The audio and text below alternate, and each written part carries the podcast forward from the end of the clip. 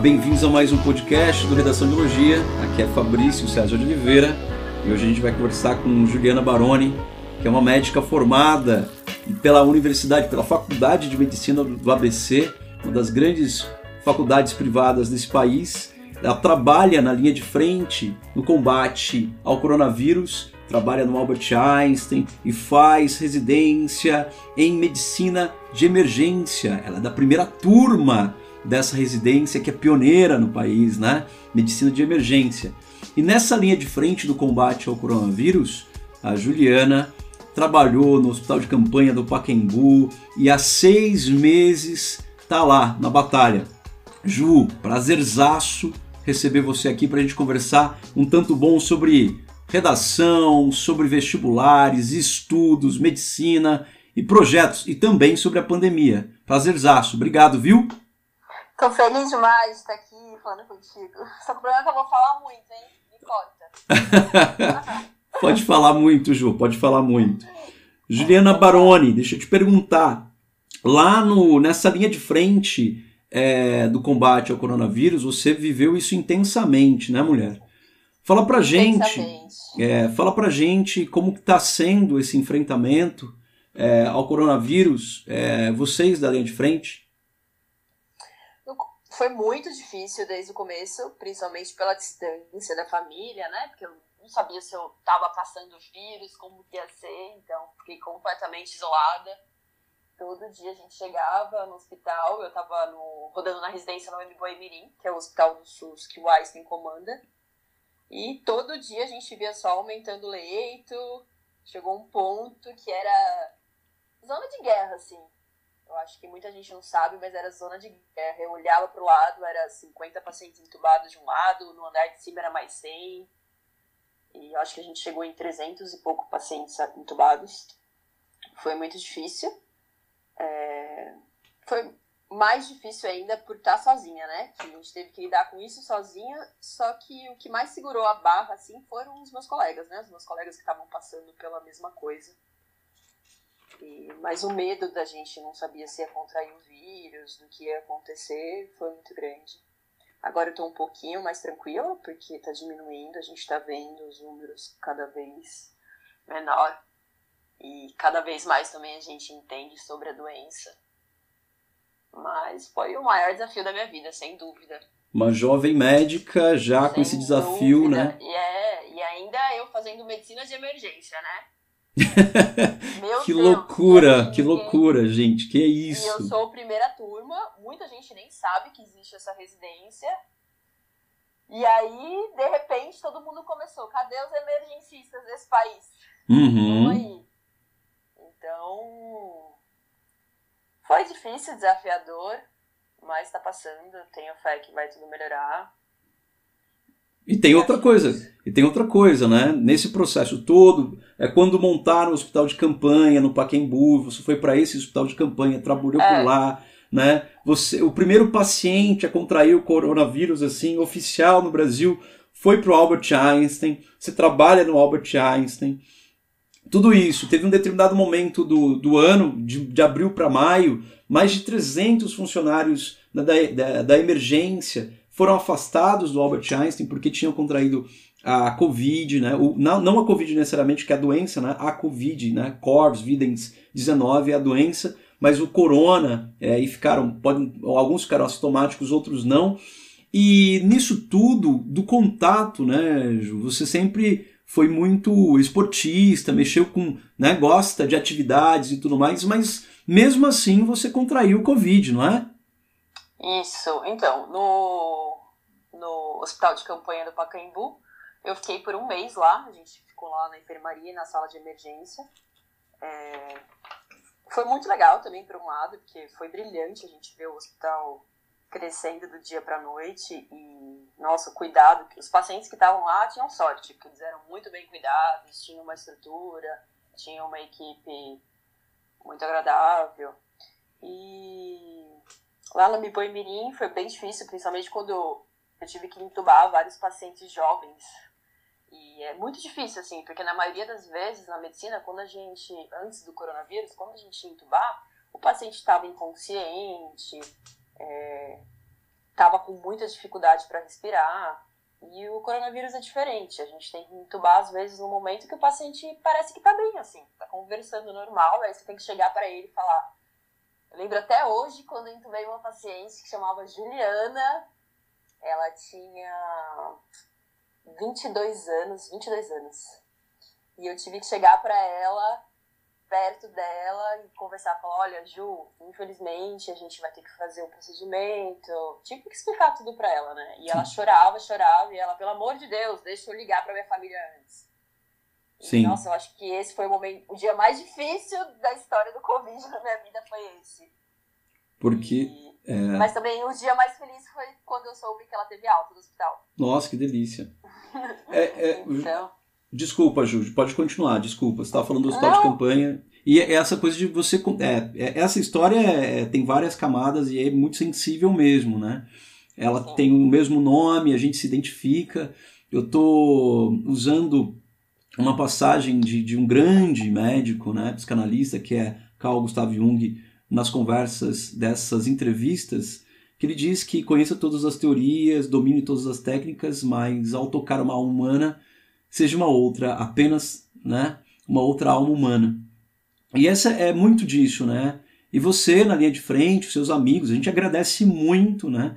Mas ao mesmo tempo essa coisa isolada, essa solidão que é esse vazio porque você não podia ver a família, seus amigos também não, então eram vocês numa frente, numa, numa linha de frente, num cenário de guerra, né? Como você bem diz, é, se cuidando da melhor forma possível, faltando equipamentos em alguns espaços, né? E vocês lutando para que tivessem. O Einstein não tem esse problema, né? Mas é, a gente sabe que essa não é a realidade de todos os médicos e médicas sim, sim. desse país, né? E você contrair Covid foi mais agora no mês de junho, foi isso? O mês de junho que você contraiu, maio para junho? E como foi, foi? foi? E você, falei com você, na época, e você fala assim, que, que doença dos infernos, você escreveu para mim, que estava com um pulmão comprometido. Fala para mim, como foi esse seu processo? Então, foi mais ou menos, acho que foi no começo de junho, junho, é, foi no começo de junho, eu estava rodando na residência numa UPA, numa UPA regida pelo Einstein, e eu lembro até hoje, foi uma semana que eu entubei três pacientes, e, e aí, foi no dia dos namorados, lembro até hoje. Eu estava com uma amiga minha tomando um vinho, aproveitando, dando risada, e eu comecei com dor de cabeça e febre. E aí, foram 10 dias seguidos de febre. Comecei a dessaturar, assim, a saturação que a gente com 88%. Eu falar, meu Deus do céu, eu vou ser manchete de jornal. Eu falava, Nossa. 30 anos foi a primeira vez na vida que eu tive medo de morrer. Não é, não é brincadeira. Eu fiquei muito mal. Eu fiquei quatro dias seguidos tomando banho sentada, assim. Eu colocava uma cadeira no chuveiro e eu sozinha em casa, eu moro sozinha. E eu não podia, tipo, não podia ver ninguém, né? Meus pais desesperados. Ah, eu vou aí. Eu falei, vocês não vão vir aqui, jamais. Aí foi bem difícil. Aí eu cheguei pro hospital. Eu falei, olha, eu vou me internar, porque tá muito difícil ficar sozinha, não conseguia fazer nada. Mas aí no que eu fui, aí eu pensei bem, fiquei com medo de pegar outras infecções bacterianas que eu tava muito uhum. deprimida. Uhum. Debilitada e, também, né? Bastante. É. E eu fiquei um mês cansada depois. Passou, assim, fiquei um mês cansada, subi escada cansada, sem sentir cheiro, mas agora tô bem. Aí até uma colega minha também, que faz residência medicina de emergência na USP, ela super atleta, muito mais do que eu, também ficou mal. Então a gente acredita que quem tem contato com uma alta carga viral, independente do que do, da patologia da... de base, uhum. se tem alguma doença, acaba ficando mal mesmo. Sim, é. sim. É, fato, né? Alta carga viral, você tinha muito contato desde o início, na linha de frente. Essa, Ju, que ótimo que você está aqui com a gente. Né? que ótimo que é muito bom, muito bom, né? Deixar isso gravado, registrado aqui. Que você você sabe que você faz a diferença e muitos de vocês fazem diferença para a gente. Obrigado e aqui agradecer, antes de tudo agradecer, tá? Dez dias é, com febre alta e lutando e, e, e olha só, e responsabilidade, né? Que responsabilidade para não é, ter contato com ninguém para não passar para ninguém. É algo que muitos brasileiros deveriam pensar, né? É, na questão do isolamento. As pessoas é, acham que o isolamento é, ou pelo menos o isolamento social foi férias, né? Bom, eu sei o que vocês sofreram. A gente, com a educação, a gente sabe que a gente sofre quando o aluno não entende ou aquilo, as dicas que a gente dá. Ju, tem muita coisa que você falou aí que já é muito interessante, né?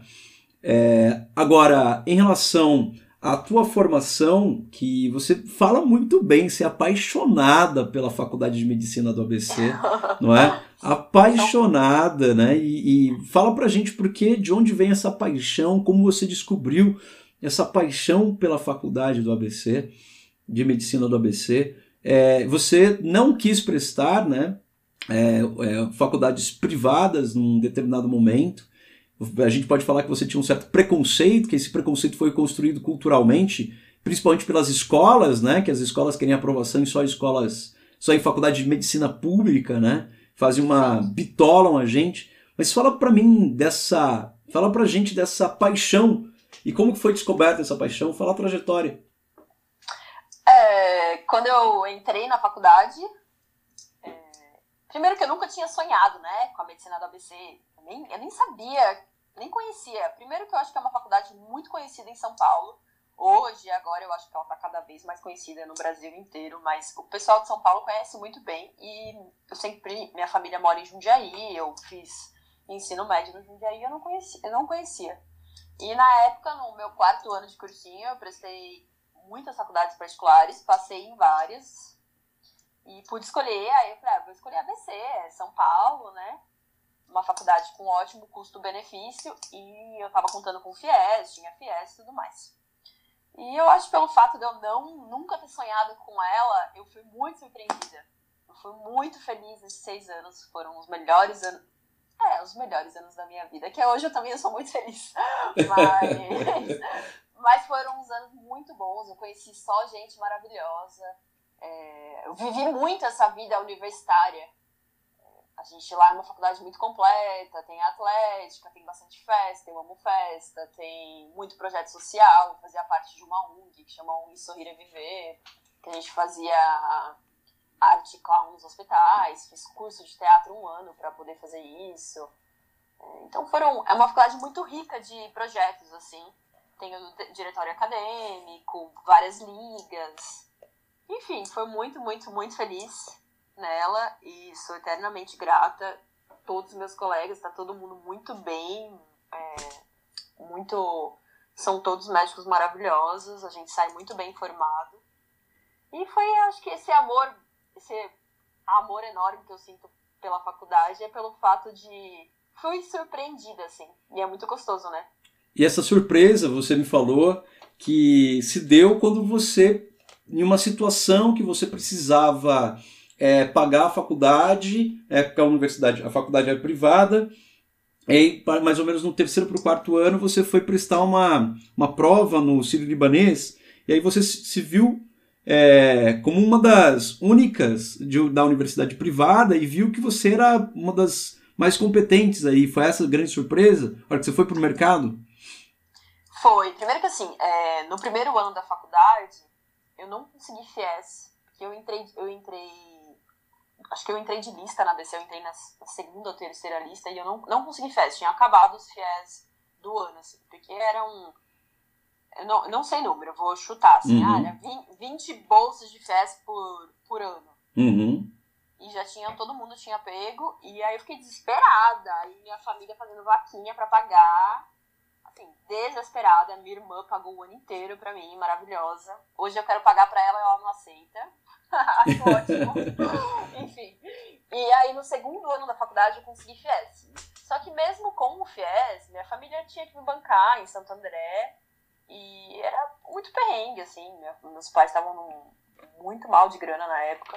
E aí eu precisava ganhar dinheiro de qualquer forma, assim, eu precisava trabalhar, aí eu fazia iniciação científica pela bolsa, é, eu entrei em vários projetos.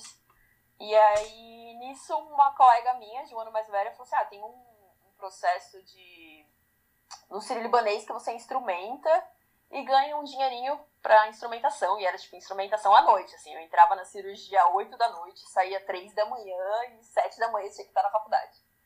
Caramba! Enfim, é, e aí era um processo seletivo, e eu cheguei lá, era só o pessoal da USP, assim, tinha um ou outro da Unifesp, e aí eu falei, meu Deus, eu sou a única de faculdade particular, né? Aí eu falei, é óbvio que eu não vou passar. E aí eu passei, fiquei muito feliz, muito feliz mesmo, e e aí nisso eu vi como é o mundo mesmo, como era o mundo da medicina, sabe? Porque o cursinho colocou na minha cabeça que, é, que só faculdade, que médico bom era só de faculdade pública. E não, vários chefes de lá tinham feito faculdades particulares novas e era todo mundo brilhante. E aí nisso eu comecei a desconstruir muito essa ideia e vi o quanto eu tinha potencial e todo mundo tem, não importa onde estude, assim, é só você querer essa então quem faz né, o curso é o aluno, né, independente da instituição que você estiver. Ah, não, a ABC a gente sabia, né, é, que a ABC é uma das melhores faculdades de medicina do país, né. A gente viu também um boom de universidades em medicina nos últimos 10 anos. Você acompanhou dentro da universidade, dentro da atlética, né? Você fala muito e diz muito de uma forma, uma forma muito amistosa e querida sobre a sua formação dentro da faculdade com comprometimento e o diálogo e, a, e, a, e, e, um, e uma presença muito forte das tuas amizades, né? É, ter com quem você conversar, dividir as agruras. E dentro da faculdade de medicina é muita gente de fora da cidade, não é todo mundo paulistano, né? Nem todo mundo lá de Santo André. Então ficar longe da família, estudar é, muita gente acha o glamour, o status de ser médico, de ser médica residente no Albert Einstein, todo mundo vê isso como glamour. Mas ninguém nota o quanto você teve que renunciar várias coisas, né? A gente, a, gente descobriu, né, agora que a gente morou praticamente, a gente morou no mesmo prédio, né? É, na mesma época, né? E a gente era vizinho e a gente não, a gente não se trombava assim, né? Mas muito engraçado. E você falou que é, nessa nessa trajetória de quatro anos de cursinho, é, você morava no interior, em Jundiaí, estudava lá. Depois você fez um ano num colégio importante ali da região da Paraíso, colégio não, um cursinho importante da região da Paraíso, que era o melhor na época, e no ano seguinte já você foi para o melhor ainda, assim, mais especializado em, é, em medicina. Tá, no ano, nos anos seguintes, que estava crescendo, foi a hora que ele deu o boom em aprovações, né? Você falou que no primeiro. Ah, eu fiquei preocupado, e também isso me preocupa também das renúncias que a gente tem que fazer, uma jovem mulher sair do interior e vir para São Paulo. Como foi essa adaptação? Uh, como que era a sua sequência de estudos? Como era a sua semana? Você ficava aqui? Como que era a sua semana de estudos nesses primeiros anos, nesse primeiro ah. ano, né? E depois a sua adaptação. Acho que os amigos, depois você falou para mim também que os amigos salvaram você, né? Sim, nossa, foi até engraçado lembrar, mas foi sofrido, viu? Porque agora eu lembro, eu chorava que nem novela que nem novela das oito, assim, sabe? Quando você se arrasta na parede, assim, vai descendo, aí toca, tipo, Alcione no. Não, eu chorava muito, soluçava. Enfim, vou contar. É, meu primeiro ano, eu vim pra cá, e aí eu vim morar com uma pessoa que eu nem conhecia, com uma colega de, um, de uma amiga da minha irmã. E aí, ok, a menina é super fofinha comigo. Mas era muito difícil. Eu chegava todo dia, segunda-feira, eu pegava um ônibus de Jundiaí e vinha direto para São Paulo, que é bem rapidinho, era 40 minutos. Aí eu chegava de mala no cursinho, e aí eu fazia conta, né? Eu falava, olha, eu tenho que dormir fora de casa segunda, terça, quarta, quinta. São quatro noites só. Então eu fazia uma contagem regressiva para acabar essas quatro noites e sexta-feira já voltar para casa. Assim, eu não conhecia ninguém aqui. É, eu fiz um grande amigo no meu prédio, mas no começo era muito difícil, eu não conhecia quase ninguém. Eu sentia muita falta da minha família, nunca tinha saído de casa. É, era muito difícil bancar, né? O que eu olhava para o lado era um monte de japonês nerd do Etapa que fez colégio em São Paulo. Aí eu falava, meu Deus, eu nunca vou conseguir, né? E foi bem difícil, foi um ano que eu fiquei depressiva, real, fiquei muito doente, eu tomei antidepressivo. Eu lembro disso bastante. Mas foi. Acho que eu tinha. Não, é que é. Nada a ver eu falar, né? Tinha que ter vivido isso. Mas tudo aconteceu do jeito que tinha que acontecer. É. Eu fui amadurecendo com os anos. E eu só prestava é, três universidades. Eu prestava USP, Unicamp e Unesp. Nem Unifesp eu prestava. Nem Unifesp você prestava? Eu vou ser bem sincera, eu nem sabia que existia. Caramba! No interior o pessoal não, fal, não falava muito, assim. Uhum. Eu não sabia muito que existia. Escola Paulista, eu falava, meu Deus. Mas assim, eu sei que é, meu Deus, uma ótima, uma ótima universidade, maravilhosa. Tenho muitos amigos de lá. Mas é, não, eu não tinha ideia, assim, eu era, nossa, juvenil total. uma mina, uma, uma, menina, uma mina do interior, vinda do interior, né, perdidinha e sentiu o baque, né? E, é, é, essa é uma grande preocupação de todos nós, né? Porque quando você abraça um sonho, as pessoas não sabem, é isso mesmo, atrás dessa dessa mulher que é forte, que é uma mulher potente, inteligente, articulada, a gente sabe, né, as agruras que a gente passa, os desafios das nossas vidas, né? Esse seu amigo que você teve, que você é um grande amigo do prédio, é um grande amigo meu, né? Eu adoro, é um cara, um cara especial, né? É um cara especial, né? Eu fui professor, é, ele, ele me encontrou, eu fui professor dele no Etapa, no colégio, é, depois do irmão dele, entre outras coisas, são, é uma família maravilhosa. O Zé Darizon, que faz, né? Ele vai fazer uma, um podcast pra gente qualquer dia. E hoje ah. ele faz em residência da, de saúde da família, que eu acho que uma escolha extremamente acertada. Um, o cara é impressionante. Então, Ai, é sensacional. Meu, saudades. Saudades, saudades imensas, assim, né? né? É um cara que, um comum, assim, é, entre a gente. O, nessa sequência, Ju, então, das renúncias, é, do tempo de estudos, então você focava mais na, no tempo que você levava para voltar nesse primeiro ano para casa, né? Quatro noites aqui e volto para casa, do que focava mesmo nos estudos. Então foi muito mais um, foi muito mais um baque do que uma adaptação aos estudos em si. Você só lembra. É, ou você lembra de estudar muito, muito, muito, muito, muito, muito nesse primeiro ano? Eu não lembro. Eu não lembro do primeiro ano muito. Vou ser sincero, eu acho que foi tão traumatizante na minha vida que eu apaguei da minha mente. É. Eu não lembro muito. Eu lembro que. Eu acho que eu estudava muito, porque minha família só falava que eu estudava. Uhum. Sabe quando você apagou da mente, assim? Eu lembro só que eu conheci no final, conheci também uma outra grande amiga minha, minha irmã, e, e lembro quando eu mudei de casa depois e comecei um, um terceiro ano de cursinho, que foi... Um outro processo. Foi outro processo. Outro processo. Aí já tá no terceiro ano de cursinho. Ah, né? eu já amava São Paulo. Eu já é. comecei a amar São Paulo. Porque você, porque você ficou mais tempo aqui, uma grande amizade. É, São Paulo tem uma vida cultural interessante e a região ali tem que curtir um pouco mais de teatro, olhar mais as ruas, caminhar com segurança, né? Isso tudo faz com que a gente goste da cidade de São Paulo. Não é uma cidade que você tem que ter um convívio com ela, né? Não ter com medo, certeza. né? Quando a gente vem, eu venho do interior também, então eu tinha muito medo. Me adaptei, demorei muito tempo para me adaptar à cidade.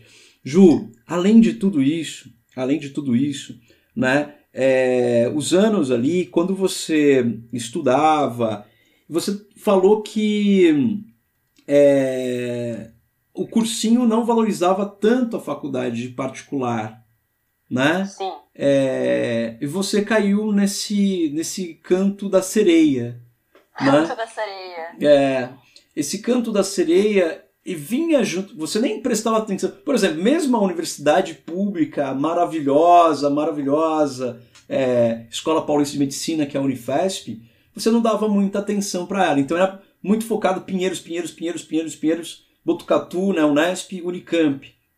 E, e universidades privadas, faculdades privadas, deixava de, de lado. Aí no último ano, você bem disse, no quarto ano, terceiro para quarto ano, você falou, não, peraí, vamos prestar as universidades privadas e aí a grande descoberta, a grande paixão da vida, né? Da vida. Né? Da vida.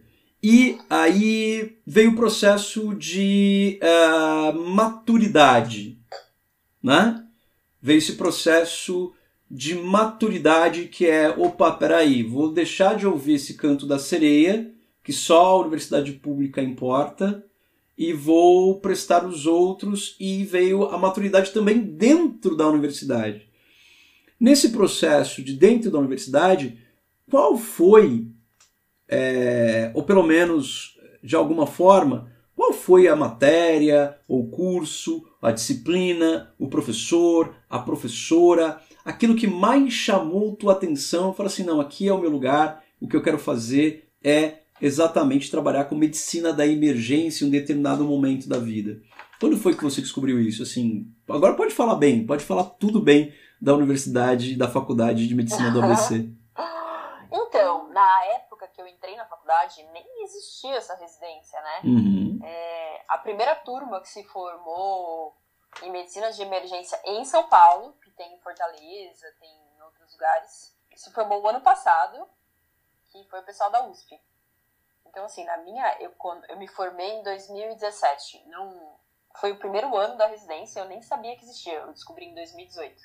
Mas assim, o é, que, que eu gostava, né? Eu sempre sempre achava que eu ia ser cirurgiã tudo mais, porque eu gostava muito de, de procedimento, mas ao mesmo tempo também eu gostava de clínica médica, assim. E aí nisso eu conheci uma professora maravilhosa, perfeita, a Júlia, ela trabalha no Grau, em São Paulo, hum. emergencista raiz, maravilhosa. ela... E ela foi, tipo, uma inspiração para mim. E, mas nesse momento que ela foi inspiração para mim, eu não consegui formar na minha cabeça o porquê que ela era uma inspiração para mim, sabe? Eu só via que ela tinha muito amor pelo que ela fazia e ela ensinava a gente a. Ai, que eu entubo o paciente no chão, virada de ponta cabeça, na rua, no acidente de carro. Eu falava, meu Deus, essa mulher é muito doida, maluca. E aí eu comecei a perceber que, que as minhas qualidades na medicina, porque assim, eu acredito que o pessoal da medicina são vários mundos.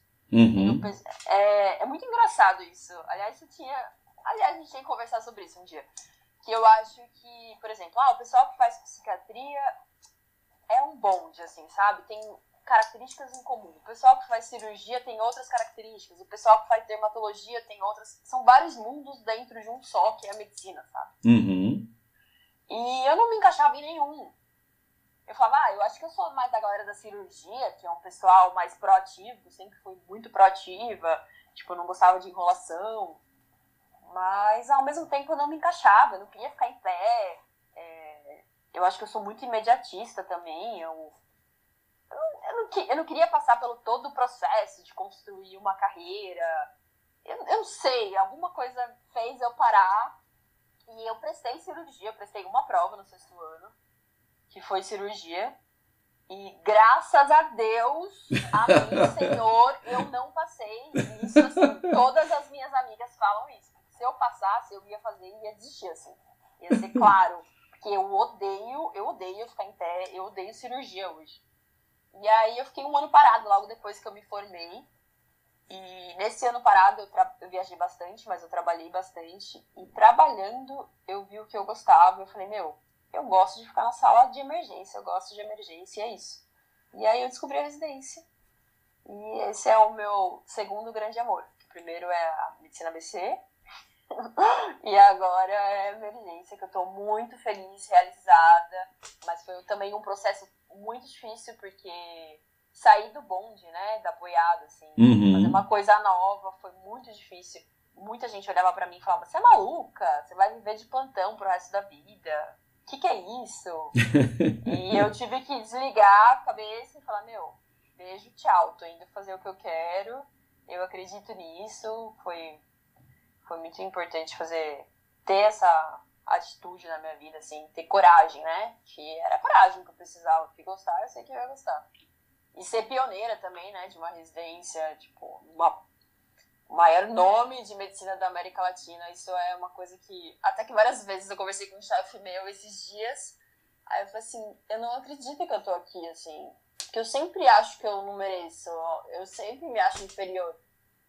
Aí ele falou, Juliana, para de achar isso, é. Ainda bem que você senta numa mesa e sempre acha que você não sabe muito, porque você sempre vai aprender. Imagina que chato quando você chegar num momento da sua vida que você acha que nunca mais vai aprender. É. Exato. Eu quero pro resto da minha vida aprender e encontrar pessoas sensacionais e médicos sensacionais. não quero parar nunca. Claro, claro. E esse é um processo muito importante, e é um processo, essa sede, essa tua sede de infinito, essa, uhum. tua, né, essa tua sede de, de, de, de fazer o melhor, e tá na linha de frente, né? Toda a trajetória mostra que quando principalmente a universidade ela abre caminhos é? a universidade quando você tem bons interlocutores e também quando você também tentativa e erro né? Tentativa e erro né? Se não é se não é prestar uma prova para cirurgia é, questionar saber quais são os teus limites e também quais estão, são os teus sonhos né por ser muito proativa, por ser. Você usou a palavra imediatista, mas é, é muito característica de emergencista, né? É... Sim, tenho. Desculpa, pode, pode, falar. Não, que eu, é, e é uma coisa que eu tive que deixar o ego de lado, assim, porque a minha especialidade, por exemplo, o paciente nunca vai falar o meu nome, eu não, eu não vou ter um consultório, eu não vou ser reconhecida assim, eu acredito. Ah, o consultório da doutora Juliana Baroni. Não, é, ninguém vai saber meu nome. E, isso é e estar na sala de emergência deixar o ego muito de lado. Porque é um lugar ruim, assim, de certa forma. Né? A gente vê morte todo dia, a gente está lá na pior hora do paciente. E não tem luxo, não tem. não é cheiroso, não é. Eu não preciso me arrumar, eu não vou chega lá e, e a paciente fala assim, nossa, doutora Juliana, quanto tempo eu não te vejo? Não, eu vou ver o paciente lá na hora, pela primeira vez na minha vida, e é a primeira vez na vida dele, no pior momento da vida dele. E então é um processo também que é muito deixar o ego de lado, assim. E é isso também, porque eu, hoje em dia eu acho que eu sou muito, juntando tudo, eu acho que eu sou muito apaixonada por São Paulo, pelo anonimato. E eu não quero ser reconhecida, sabe? Eu não quero a medicina faz parte da minha vida, não vai ser a minha vida inteira, assim. Então eu acho que. Eu acho que eu me encaixo totalmente na especialidade. Agora eu dei uma travada. não, mas sim, sim, não. Essa coisa do anonimato. É, a gente, na vida, a gente fica procurando status, né? Ser é. celebridades. Tem agora as celebridades instantâneas, né? É, a gente está num momento cultural, num clima cultural em que ser influencer, ser blogueiro ou blogueira é mais importante do que os estudos, né?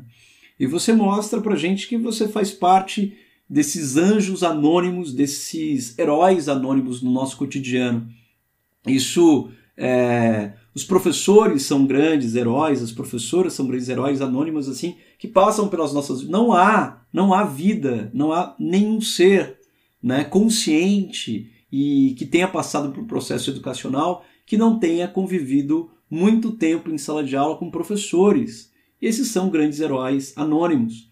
Não há como a gente, agora atravessando uma pandemia, a gente depende, e dependeu e depende cada vez mais é, dos é, coletores de lixo. Não é? E a gente começa, se a gente não enxergar, tem um certo anonimato, mas, por exemplo, quantos coletores de lixo dos lixeiros que fizeram a diferença para a gente, porque enquanto a gente estava dentro dos apartamentos, das casas, né, no isolamento, eles estavam recolhendo lixo. E também pouca gente se questionou em fazer um laço de fita né, nas sacolas plásticas de pessoas suspeitas de ter Covid para proteger os próprios lixeiros. São os heróis anônimos que fazem a nação, né? A riqueza da nação se faz pelos heróis anônimos. Essa coisa de deixar, perdão, essa coisa de deixar o ego de lado é deixar aquilo que se vende em medicina como status, né? Sim. É, mas você vai ser estudante o tempo todo. Quantas horas, né? Você passa, por exemplo, a gente está gravando um podcast, mas eu sei que você vai, mesmo fazendo residência, mesmo formada e mesmo trabalhando no melhor hospital da América Latina, é, você na, na, cidade com, com os maior, melhores recursos, né? Para isso, eu sei que daqui a pouco você vai passar a madrugada toda estudando, não é isso mesmo, Juliana? Sim, meu Deus, eu tenho uma apresentação para daqui quatro dias e eu preciso fazer ela até às sete da manhã e agora são onze e dezesseis da noite. Olha isso, não é? Então essa construção. Então não é uma vida, é... mas é que a gente escolheu, né? A gente escolheu, ai, desgastante pra caramba. Não, a gente escolheu, a gente é feliz com isso. A Muito gente é... feliz. Porque a gente, nesse anonimato teu, nesse anonimato nosso, a gente cuida né, do outro e a gente é feliz. O Guimarães, vou te dar uma, vou te dar um, um Guimarães rosa de presente, né? É, porque o Guimarães Rosa tem, um, tem uma tese no Grande Sertão Veredas, o grande livro Grande Sertão Veredas. Além disso, João Guimarães Rosa, mineiro como eu e médico como você, né? Ele foi diplomata também. Ju, ele foi diplomata, ele foi o único escritor brasileiro, além de ser escritor brasileiro, médico e tudo mais, ele foi diplomata brasileiro na Alemanha nazista, na cidade Deus, de Hamburgo. Eu não sabia. É, ele foi diplomata brasileiro na Alemanha nazista. Ele era vice-cônsul na cidade de Hamburgo. É, e ele escreve um romance, que é um dos romances mais uh, aclamados pela, pela crítica brasileira, mundial, né? Na Alemanha ele é reconhecido, né? Que é o Grande Sertão Veredas. Ele dedica esse livro a uma mulher, que foi uma mulher que chamada de Anjo de Hamburgo, é, que era a Si, que foi a mulher dele, né? Grande leitora e companheira dele. E tem um outro um detalhe que dentro do romance ele fala e tem uma briga entre bem e mal, essa dicotomia é muito forte. E tem uma passagem que me pega muito de várias passagens, que ele diz assim, que ele fala, ele, o Reobaldo está falando, e ele diz assim, é, Deus é na lei do mansinho. É, quando, é, quando você menos espera, ele vem e, e, e, faz, ele vem na lei do, do, do. Ele se economiza. E o diabo é as brutas, vem fazendo barulho, né, chacoalhando as coisas, é muito barulhento, ele, ele, ele, é uma turba muito barulhenta. E quando ele come, ele come lambendo os beiços e, e chacoalhando os talheres, fazendo barulho. Deus não. Deus é na lei do mansinho. E essa coisa desse Deus na lei do mansinho, eu acho que ele está falando de Deus é na lei do, do, dos heróis anônimos, né? Então, é um ponto central aí de diminuir o ego, porque o mundo pede mais ego, mais imagem, mais celebridade, mais visibilidade, enquanto a gente precisa de pessoas que trabalhem, sejam mais práticas né, para a construção. Ah, eu né? preciso né? contar uma coisa. Conte. Acho que semana passada eu fui convidada para trabalhar num cursinho. É, num cursinho não. É, mais ou menos assim, uma startup que o Einstein tá, tá investindo para gravar umas aulas, assim, e ter aquele olhar, assim, gravar umas aulas no Zoom e... Ah, enfim, tem todo aquele teatro, assim. E aí eu tentei, eu fiquei amado... Aí demorei uma semana para fazer os slides, aí eu lá fazendo aula, eu tava de plantão, meu plantão tava tranquilo, eu tava na sala de emergência, aí eu falei, olha, eu vou entrar no consultório, isso era três da manhã, e vou gravar. Aí eu gravava, gravava, diretava, eu assistia aquilo, aí eu falava, meu Deus, eu sempre julgava esse povo blogueiro, mas é um talento, não dá pra mim. Eu ficava olhando, eu me via fazendo aquilo, eu falava, eu não, não dá, não dá. Eu falei, eu me senti, não, não deu, assim. Eu olhava e falava assim, gente, que retardada que eu tô parecendo. E não é pra mim aquilo, não é. Não adianta, eu não vou gravar um vídeo, eu não vou não vou ser blogueira, não vou falar bom dia pessoal, hoje meu dia tá assim, é, só... não, não dá, não é pra mim. Mas assim, ao mesmo tempo que eu vi que não era pra mim, eu comecei a admirar esse pessoal que eu julgava também. Falava, gente, é um talento. É um talento muito grande você tá lá e ficar mostrando seu dia, olhando pra câmera, conversando com o celular. Não dá, enfim. Era só isso que eu queria contar, porque foi uma coisa engraçada na minha vida, porque eu fiquei que nem retardada gravando aquilo. Nossa, e eu deletava, apagava. Eu falava, meu Deus do céu, como que alguém faz isso? É muito difícil, é mais fácil passar em medicina. Sério. É, é, difícil mesmo essa exposição da imagem, né? A gente não, não é uma crítica essas pessoas que, que, que têm, que fazem um trabalho, fazem um trabalho maravilhoso, né? De divulgação. Tem pessoas que fazem, o Atila Yamarino, que faz, que é doutor em microbiologia pela USP e faz um trabalho na nerdologia, ou mesmo é um divulgador científico, é um talento, claro. Essas, é, e, é, e é muito importante que nós tenhamos essas pessoas. É muito importante. Por que, que é muito importante? Porque um divulgador científico, às vezes, a academia fica tão distante do povo que se não tiver alguém que traduz aquilo com certa empatia, com carisma, com cuidado, com escuta, com palavras adequadas, né?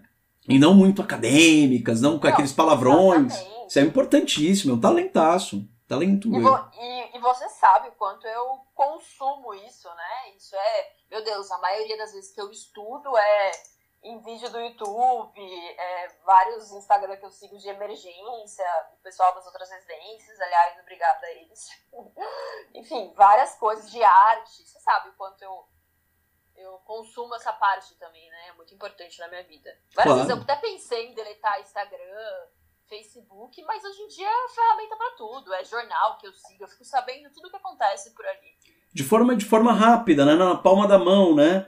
É, então, e além disso, você já tem várias outras atividades que preenchem atividades intelectuais e atividades físicas que, é, que mexem e pedem para você, pedem de você né, um comprometimento muito grande. E essas uhum. formas de, de, de, informação também são formas de entretenimento. E arte o tempo todo, né, Ju?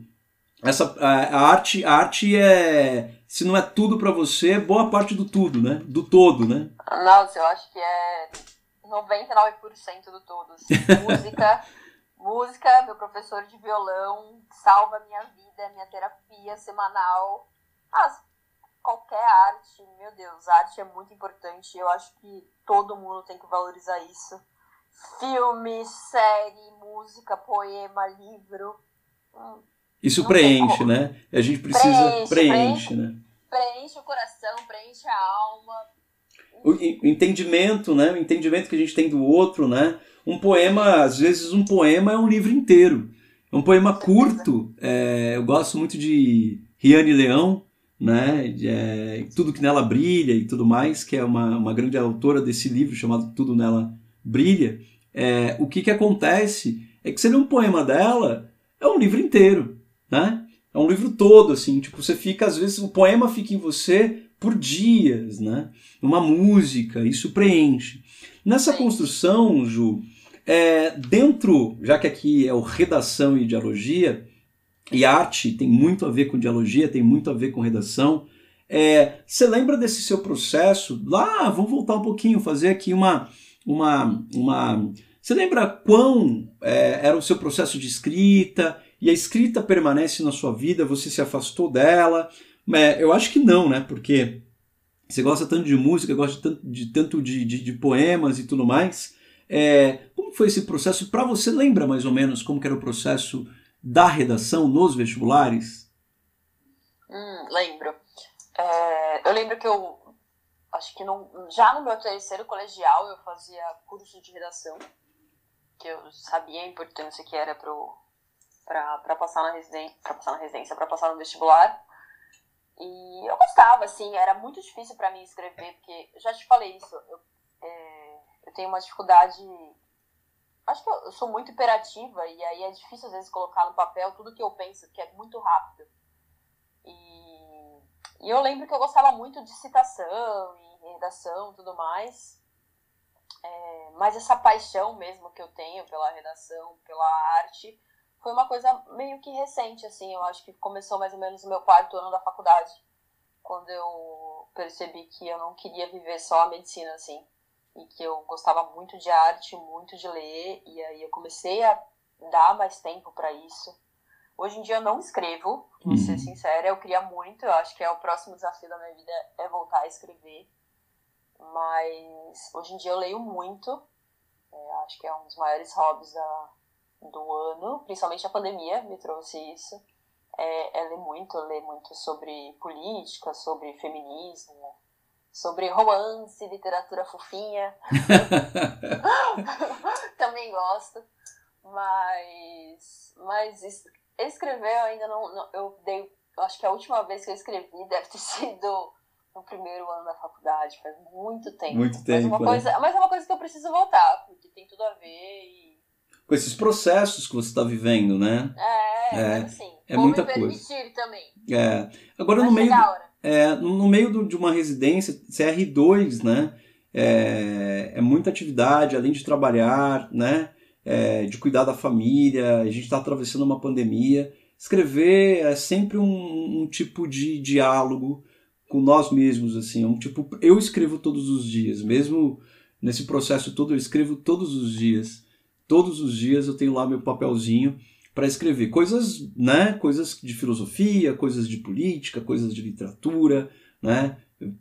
Vira e mexe, estou ali escrevendo, descobrindo uma palavra nova e trabalho com isso. Mas é o meu trabalho, mas é o meu, é o meu trabalho como prolongamento natural também, né? Eu gosto muito de escrita, então prolongamento natural. Mas não deixe de escrever não, porque a gente quer ler você essas histórias. Vai, né? Como, então, como médica de emergência, quanta história você não tem para contar. Exatamente. Eu quero muito começar, voltar a escrever por isso, porque a nossa mente a gente esquece, né? Uhum. E, nossa, se eu todo dia deixasse um tempinho para escrever o que eu senti, o que eu aprendi naquele dia, Ia ser sensacional. Aliás, fiquei até incentivada agora. Isso, um diário. Um diário, um diário. Diários da Ju, né?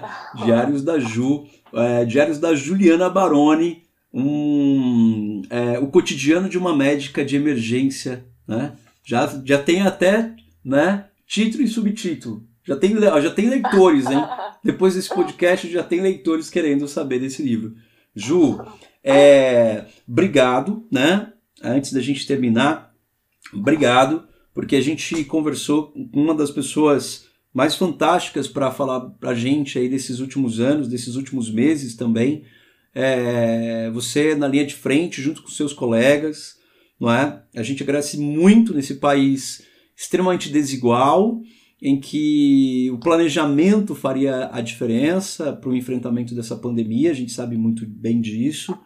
É, a medicina ela está em voga neste momento porque a Organização Mundial da Saúde é o discurso mais, é, a autoridade discursiva mais importante no mundo hoje. Então, o jeito como a gente se veste com máscaras vem da questão sanitária, né, da crise sanitária global, do jeito como a gente se limpa, é, o jeito como a gente encontra as pessoas ou não encontra as pessoas, porque é o momento de não encontrar, a gente não tem vacinas ainda, a dependência de uma vacina, é, tudo isso é uma dependência enorme é, da área médica, da área da saúde. E 70% dos profissionais de saúde no mundo são mulheres.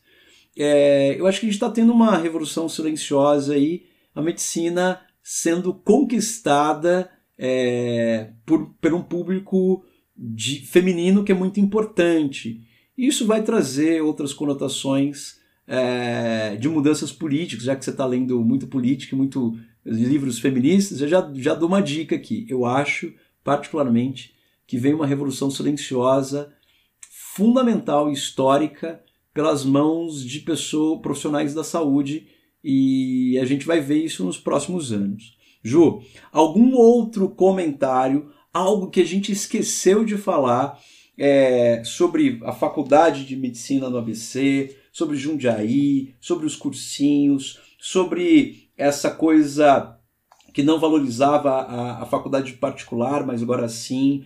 Do, do próprio Einstein, acho que a gente não falou muito, mas do próprio Einstein ser vinculado, pouco a gente sabe que o Albert Einstein tem núcleos, né, outras unidades ligadas ao SUS, principalmente na zona sul de São Paulo, né, o Hospital de M. Boibinim, que você bem disse. A gente falou né, é, da sua passagem, como você descobriu que a faculdade de medicina do ABC era fora do comum. A gente falou do FIES, da vaquinha, o processo de maturidade, as amizades, até mesmo a, a ONG que você participou do Sorrir é Viver, acompanha o Sorrir é Viver, faz um projeto maravilhoso. E aí a gente passou também e falamos do hospital de campanha, como que você sobreviveu à Covid-19 também nesse processo como um todo, né? E a questão de, de não pensar em status, mas pensar em salvar vidas, né? Você vai na linha de frente. Alguma coisa que a gente esqueceu? Acho que não, mas eu só queria falar sobre persistência, assim. Agora que eu tava conversando contigo, eu abri um e-mail da minha irmã, que é uma coisa que gravou muito a minha vida. Ela me mandou esse e-mail no dia 17 de abril de 2008. Eu tava no meu primeiro ano de cursinho e eu queria ler esse e-mail. Por favor, nossa, coisa linda. 17 de abril de 2008. Agora, dois, 12 anos depois. Ela falou assim: Ju, coloque isso na janela do quartinho. Beijinhos K. Determinação tem a ver com vontade. E vontade acionada é certeza de objetivo alcançado. Para isso, no entanto, se fazem necessários alguns fatores, como o real desejo de querer, a persistência na execução do programa que seja estabelecido e o objetivo a alcançar. Desta forma, se o seu objetivo é nobre, persiga-o sem cansaço, guardando a certeza de que o haverá de atingir em algum momento. É só isso o e-mail. E eu só queria dar esse recado, que eu recebi esse e-mail no meu primeiro ano de cursinho.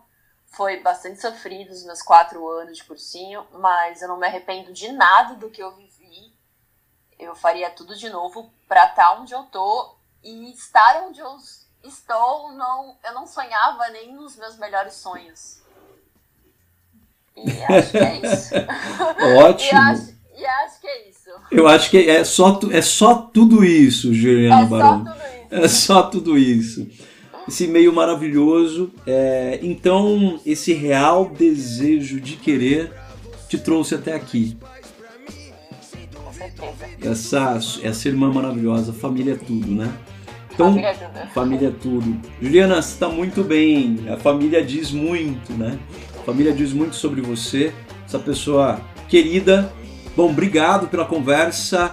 É, a gente ficou maravilhado e sempre, né, a convidadíssima para a gente conversar mais e mais e mais no podcast da Redação de Elogia. A gente agradece.